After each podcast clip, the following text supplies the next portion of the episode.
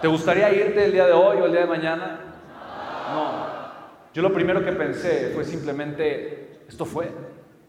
Esto fue, yo decía, pero qué rápido pasó. Y después decía, qué rápido pasó y, y cómo no aproveché mi vida. Mi vida se me fue, la desperdicié, la tiré. ¿Por qué no viví? ¿Por qué fue el miedo lo que me estuvo carcomiendo? ¿Por qué fue el miedo lo que estuvo tomando las decisiones en mi vida? yo me di cuenta que mi vida era la respuesta de mi miedo, no de mi amor, no de mi pasión, no de mi fe, no de mi grandeza, de mi miedo.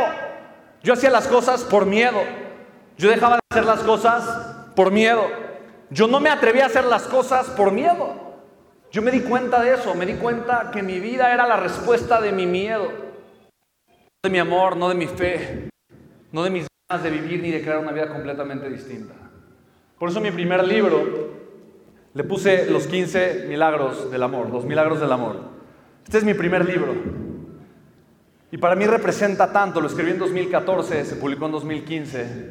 Para mí esto representa tanto, porque esto para mí fue mi despertar, fue mi parteaguas, fue entender que yo podía, independientemente de mi pasado, independientemente de dónde estaba, yo podía comenzar a vivir lleno de amor, no con una vida como miedo en la raíz, pero con amor.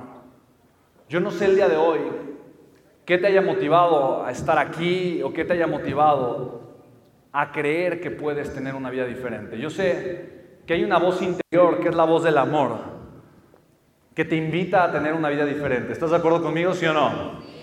Pero también sé que no todo el tiempo le haces caso. También sé que no todo el tiempo eliges escuchar esa voz. También sé que muchas veces es la voz del miedo la que te ayuda a tomar las decisiones cuando tendría que ser una voz diferente. ¿Estás de acuerdo conmigo, sí o no? Ahora chicos, después de esta embolia mi vida cambió por completo. Porque por primera vez yo desperté del embolia y mi país era el mismo. Mi familia era la misma. Tenía la misma edad. O sea, realmente yo desperté y la vida continuaba. ¿Estamos de acuerdo, sí o no? Pero algo en mí era diferente porque yo había sentido que la vida se podía ir. Me di cuenta de lo frágil que era la vida. Yo me di cuenta que hoy puedo estar acá y mañana no tengo idea. ¿Estás de acuerdo conmigo? Y cuando yo desperté, yo desperté ciego, yo no podía ver nada. Yo perdí eh, la parte del cerebro que, que, me afectó por la embolia. Una embolia es un coágulo de sangre que se atora en una parte del cerebro. Entonces la parte de mi cerebro que quedó afectada fue la parte que de alguna forma donde llega el nervio óptico y de alguna forma proyecta el campo visual. Entonces yo desperté ciego. Me tardé seis meses en recuperar parte de mi campo visual. Y a la fecha sigo medio ciego. Entonces, esa es otra confesión. Primero, mi nombre parece trabalenguas. Después soy obsesivo. Después estoy medio ciego.